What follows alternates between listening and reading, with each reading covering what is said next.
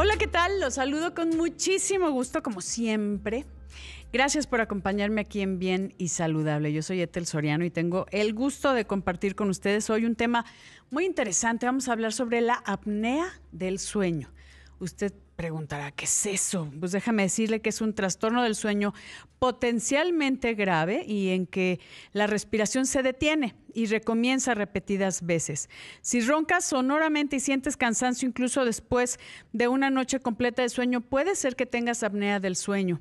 Eh, si crees que puedes tener apnea, consulta a tu médico. Un buen tratamiento puede aliviar los síntomas y podría ayudar a prevenir problemas cardíacos y otras complicaciones. Em, y para hablar de esto le doy la bienvenida a la doctora Guadalupe Terane, especialista, ella es especialista en medicina del sueño, coordinadora del área de investigación del Centro de Sueño y Neurociencias asociado a la, a la UAM. ¿Cómo estás, Guadalupe? Hola, ¿qué tal, Estel? Buenas tardes, un gusto saludarme. El gusto es mío y hablar de este tema que mucha gente, hay, gente que sí sabe que, que, tiene esto y más porque la pareja de repente, oye, respira, ¿no? O sea, están roncando y se quedan así como... Y empiezan, y todo eso interrumpe el sueño que ahorita nos vas a explicar. Hay gente que lo sabe, hay gente que no tiene ni idea, pero sí podría ser un, un problema muy, muy serio. Eh, que en muchas ocasiones ni siquiera sabes eh, qué, hacer, ¿no? En este caso, pues todas las, las máscaras de presión este, negativa o positiva. ¿Cuál es? ¿Presión negativa? Presión positiva. Presión positiva para, para ayudarte. Bueno, ahorita tú, el CIPAP, ¿no? Ya tú nos, nos dices de qué se trata. Pero muchísimas gracias por acompañarnos, Guadalupe. Al contrario, muchas gracias por la invitación, porque bueno, este tema, como bien lo dices, es súper importante, porque bueno, más allá de que puede ser un sonido molesto, de que a veces quien lo padece no deja dormir a su compañero de cama, pues nos puede generar diferentes efectos en la salud, como decías, problemas cardiovasculares, de entrada quien lo padece no descansa y bueno, se puede, se puede tratar, sobre todo, eso es lo más importante. Eso es importante, que sepan que sí se puede tratar y que no es una cuestión nada más de los que roncan, o sea, como, ay, bueno, así se oye cuando roncan y que piensen que esto es habitual y se deben de acostumbrar a ello. No, sí puede traer consecuencias. Cuéntanos qué es la apnea del sueño, así, eh, en palabras sencillas para que toda nuestra gente la pueda entender. Una apnea de sueño es una pausa en la respiración. Es un momento que dura por lo menos 10 segundos en el cual dejas de respirar y que generalmente va seguido de un ronquido muy fuerte. Entonces estas personas que de pronto están roncan, roncan y de repente hacen como un silencio y luego viene un ronquido muy fuerte, lo más probable es que este silencio sea una apnea, una pausa en la respiración. Ahora, todos podemos hacer estas pausas en la respiración eventualmente y es normal, pero cuando ya lo hacemos cinco veces por cada hora que dormimos ya no es normal. Y hay personas que lo hacen hasta 60 veces por hora de sueño y estas personas pues ya normalmente tienen lo que se conoce como el trastorno de apnea obstructiva del sueño.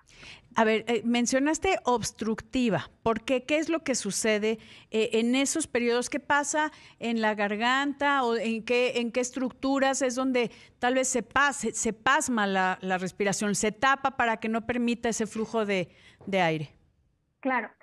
Normalmente el primer indicador de que tu vía aérea superior está obstruida es que estás roncando. El ronquido es el sonido que se produce cuando el aire al entrar o salir vibra con algún tejido o con alguna estructura que está inflamada, que nos está estorbando. Por ejemplo, unas amígdalas grandes, unas adenoides grandes, la úvula o mejor conocida como campanilla que es muy grande o a veces por ejemplo que nuestro paladar es estrecho o a lo mejor que tenemos grasita aquí acumulada alrededor del cuello, cualquiera de estas cosas o a veces la posición de nuestra mandíbula está muy adelantada o muy retraída y entonces eso no deja que el aire se desplace. Entonces el primer indicador es el ronquido, esta vibración que escuchamos. Obviamente, entre más fuerte es el ronquido, significa que está más obstruida mi vía, vía aérea superior. Por lo tanto, ningún ronquido es normal. Pero si esto sigue avanzando, llega un momento en el cual ya no es solo la vibración, sino que por unos segundos, como mientras estamos dormidos, los músculos se relajan, entonces aquí se genera un colapso, se cierra la vía aérea superior y entonces nos quedamos en este, ¡ah! como si nos estuviéramos ahogando. Y estas apneas, pues bueno, como te decía, pueden durar desde 10 segundos, pero hay personas que tienen apneas de hasta dos minutos, ¿no? que ya los mm. ponen en riesgo. No, bueno, me imagino que también en el momento que, que, el cuerpo siente que le está faltando el oxígeno, no permite este descanso, este sueño reparador, porque como que tienen se despiertan como a ratitos eh, porque están roncando. Que acabas de decir, y eso es algo bien importante que me gustaría retomar un poquito más adelante, que ningún ronquido es normal y eso es porque está obstruida la vía aérea, así de simple. Entonces no es de que, ay, bueno, es que ronca, no es normal. A mí sí me preocupa un poco el tema de que eh, la gente de repente, hay, eso tú me lo dices, que hay gente que opera, por ejemplo, la úvula o la campanilla o algunas estructuras para que no se escuche el ronquido, pero no quita el, o sea, no quita como la causa principal. En este caso, por ejemplo, muchos pacientes con obesidad eh, tienen un, un, tema de ronquidos y es por esto que se bloquea la vía aérea. Entonces, no nada más es quitar el sonido, sino quitar la causa, porque esto pues, no ayuda en nada. Y sí que eh, la gente sepa que no es normal tampoco estar con estos periodos de despertarse, tal vez superficialmente, pero no descansan bien, ¿no? Exacto, como bien dices, cuando no estamos respirando bien, lo que pasa es que el oxígeno empieza a disminuir. Entonces, nuestra oxigenación cuando estamos dormidos debería de estar alrededor del 92%. Ahora todos estamos muy familiarizados con la oxigenación porque, bueno, con esto del COVID, pues todos nos estamos... El oxímetro, sí, ya todo mundo. Entonces, bueno, en la noche, cuando tenemos una pausa en la respiración, deja de entrar aire y entonces el oxígeno empieza a caer, ¿no? Entonces cae a 88, 87, en algunas personas hasta 70%. A esto se le llama hipoxia. Entonces, cuando nuestro cerebro se da cuenta que no hay suficiente oxígeno, nos va a generar un despertar muy breve, que a lo mejor nosotros no nos dimos cuenta de que sucedió porque durará alrededor de 5 segundos pero esto se está presentando durante toda la noche y eso va a hacer que nuestro sueño sea muy superficial porque no nos permite entrar a las etapas de sueño profundo. El sueño está muy fragmentado, entonces eso hace que aunque duerme, no descanse. Y las personas que tienen apnea por eso, en la mañana van a estar con cansancio, somnolencia, mal humor. Y sintiéndose muy mal. Vamos a una pausa y regresamos contigo, doctora Guadalupe Terán. A queridos amigos, no se vayan, volvemos comentando acerca de la apnea del sueño, eh, Guadalupe, que no es normal, ningún ronquido es normal y mucho menos si tienes estas pausas donde eh, en muchas ocasiones hay una hipoxia eh, muy, muy larga, o sea, esta falta de oxigenación de mucho tiempo. Ahora, ¿Qué hacer? Em, en, bueno, decías, ¿no? Personas que se levantan de malas, bueno, no de malas, pues, sino cansados, este, irritables porque no descansaron bien sería un síntoma de que no pudieran tener un trastorno del sueño. En este caso no sabemos si es apnea. Si alguien les dice, oye, yo te oigo respirar con un súper ronquido, después te quedas con una pausa y hasta siento que te ahogas, hasta te quiero yo despertar y regresas con un ronquido, ¿qué deben de hacer? Claro, bueno, me gustaría mencionar cuáles son como las señales de alerta o los puntos, porque hay personas que duermen solas y a veces no saben. Ese es el punto, claro.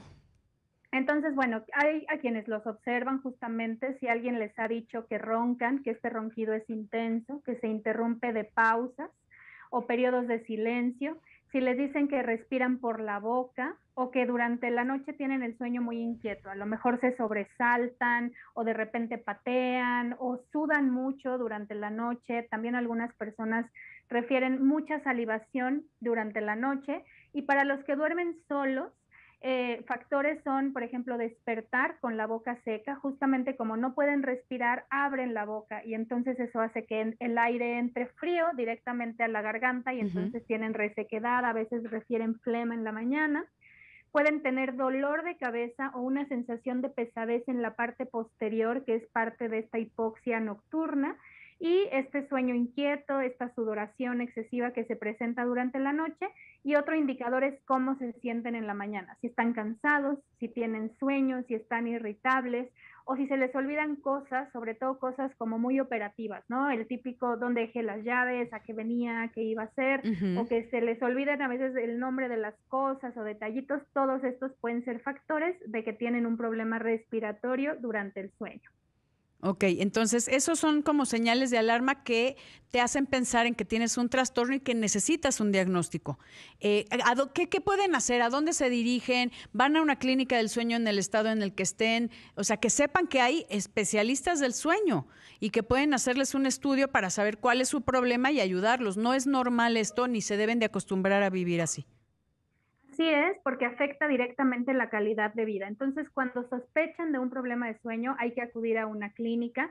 Lo que nosotros vamos a hacer en la clínica es, en primer lugar, evaluar sus síntomas, sus antecedentes, qué hábitos están teniendo durante la noche y a partir de esto vamos a hacer un estudio de sueño, porque tenemos que ver cómo duermen. En un estudio de sueño lo que hacemos es monitorear cuánto tiempo están pasando dormidos, si se despiertan, cuántas veces que los despierta, pero lo más importante es que vamos a monitorear la respiración.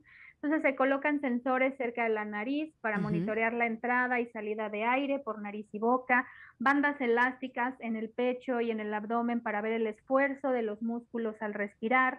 Colocamos un oxímetro de pulso en el dedo para ver frecuencia cardíaca, porcentaje de oxígeno en sangre un sensor para medir el ronquido y la posición corporal. Entonces, con esto nosotros podemos saber qué tanto roncan, eh, si roncan, por ejemplo, en una posición nada más o roncan en cualquier posición que se duerman, si tienen apneas, cuántas son, cuánto duran, cómo están oxigenando, cómo está su frecuencia cardíaca y con base en todos estos datos podemos indicar cuál es el tratamiento que mejor eh, soluciona el problema de sueño. Ahora, estos, esta, este estudio del sueño eh, se hace en un centro especializado donde va y la gente se duerme ahí. Sí, tenemos dos modalidades. Hay estudios que se hacen ahí en la clínica, el paciente va con su ropa de dormir y con todo, y ahí se duerme, pero también hay equipos que se pueden usar en el domicilio del ah, paciente. Eso está bueno. Eso es bueno justo porque vemos el sueño en condiciones normales. Entonces el paciente en su casa se pone su equipo y lo monitorea toda la noche. Eso está, está padre que sepan que sí existe, que hay un estudio del sueño que les va a hablar de la calidad de su sueño y obviamente cómo se comporta su cuerpo eh, en el momento de, eh, del sueño, ¿no? Que esto es importantísimo. Ahora, eh, para el diagnóstico ya tienes este estudio y de ahí nos vamos al tratamiento, que eso es bien importante, Guadalupe. depende el trastorno del sueño, porque puede haber muchos, ¿no? Desde insomnio, que es un trastorno que hay mucha gente sin indicación médica se toma este medicamentos em, que podrían estar em, produciendo algún tema en su salud porque tal vez les hace como una puedo llamarle una adicción que si no lo tomas no descansas y eso es muy muy importante. Pero para este tema de la apnea del sueño cuál es como después de un diagnóstico de si tienes apnea del sueño qué es lo normal y cuándo ya es un problema, porque podríamos tenerlo de vez en cuando. Tal vez te echaste tus copitas y seguramente a algunas personas les pasa como que se relajan o cuando estás eh, enfermo de la garganta, como lo dijiste, y entonces pueden tener estas pequeñas eh, eh, periodos de que se caen las estructuras del cuello y, y se tapa la vía aérea y ahí podrías estar teniendo pequeñas apneas, pero cuando ya es un padecimiento. Claro, todos podemos llegar a roncar eventualmente si tomaste copas de más, si comiste una cena abundante, si estás acostado en una mala posición, o sea, si tu cabeza está así o si está al contrario, si estás boca arriba, pero cuando ya estás roncando todos los días, independientemente de la posición, de lo que hayas consumido, por lo menos cuatro veces a la semana de manera regular, entonces eso ya no es normal. Y entonces y, necesitas sí y necesitas este este apoyo y este tratamiento. Perdóname Guadalupe, me tengo que ir a una pausa y regresamos con el tratamiento para que la gente sepa, la gente sepa cómo ayudarse a tener una mejor calidad de vida y una mucho mejor calidad de sueño. Vamos a una pausa y volvemos.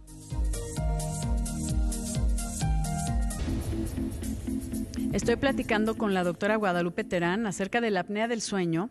Ella es una experta eh, en, investigación en el centro de sueño. Y estabas comentando acerca de que si tienes esta sintomatología, por ejemplo, si te levantas irritable, si, tienes algunos temas de memoria de las cosas habituales, eh, si te levantas cansado o si alguien te dice que tienes estos periodos de falta de respiración al dormir y roncas, eh, o también, dime una cosa, Guadalupe, es pregunta, ¿puede ser, puedes haber apnea sin ronquido? No, generalmente la apnea está acompañada de ronquido, lo que sí es que el ronquido puede ser con o sin apnea. Ah, eso sí es al revés. Ahora, ¿qué haces? Ya si tienes esto hay que buscar ayuda, hacerte un diagnóstico, una eh, polisomnografía, así se llama, el estudio del sueño, para eh, saber qué trastorno tienes y poder recibir el tratamiento adecuado. Ahora, si ya me diagnosticas que tengo apnea del sueño, ¿qué, qué sigue? Bueno, lo primero que hacemos es, de acuerdo a la severidad del trastorno, vamos a elegir el tratamiento. El tratamiento común, digamos, es eh, generar ciertas medidas conductuales. ¿Eso qué significa?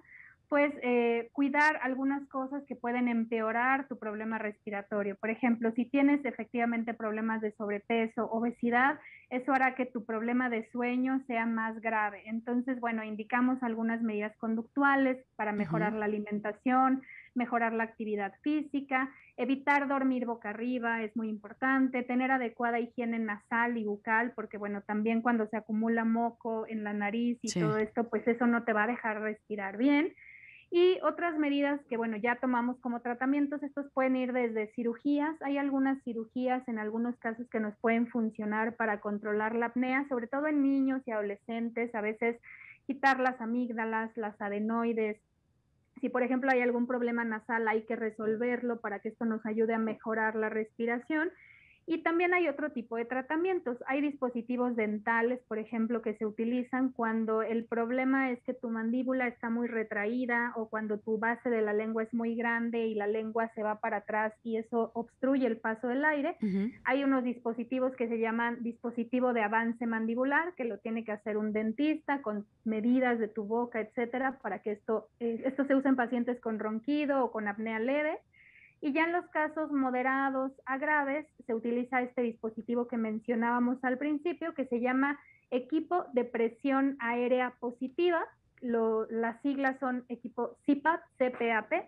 Y este equipo lo que hace es generar una presión positiva de aire que va a mantener la vía aérea abierta. Entonces es un pequeño aparato que tú conectas a la luz tiene una interfaz que es una manguera y esta manguera se conecta con una mascarilla que va en tu nariz o en tu nariz y boca, dependiendo de cómo respiras. Y entonces genera un flujo de aire constante y este flujo lo que va a hacer es mantener abierta la vía aérea superior de tal manera que vas a dejar de roncar, dejas de tener apneas y por lo tanto se recupera y se estabiliza tu oxigenación, tu frecuencia cardíaca y empiezas a dormir bien. Dime una cosa, eh, eh, nos queda muy poquito tiempo, pero es, pregunta. ¿Es, ¿Es real que algunas personas que, va a sonar feo, ¿eh? que fallecen en el sueño em, en, grande em, incidencia es porque empiezan a bajar su oxigenación por apnea del sueño y acaban con un infarto o con algún evento vascular. ¿Es, ¿Es real esto? Sí, o sea, no es que te quedes en la apnea, o sea, cuando tienes una apnea de sueño, tu cerebro siempre te va a despertar, pero quien tiene esto todas las noches de manera repetida, eso es muy estresante para su cuerpo. Entonces, quien tiene apnea tiene más riesgo de hipertensión y por supuesto de un accidente cardio o cerebrovascular, lo que lo puede llevar a la muerte, efectivamente. Entonces, sí, por favor, esto es algo que no deben dejar, no se deben de acostumbrar a ello y hay que buscar a un experto. Querida doctora Guadalupe Terán, te agradezco muchísimo que nos hayas acompañado. Muchísimas gracias por tus conocimientos. Gracias, a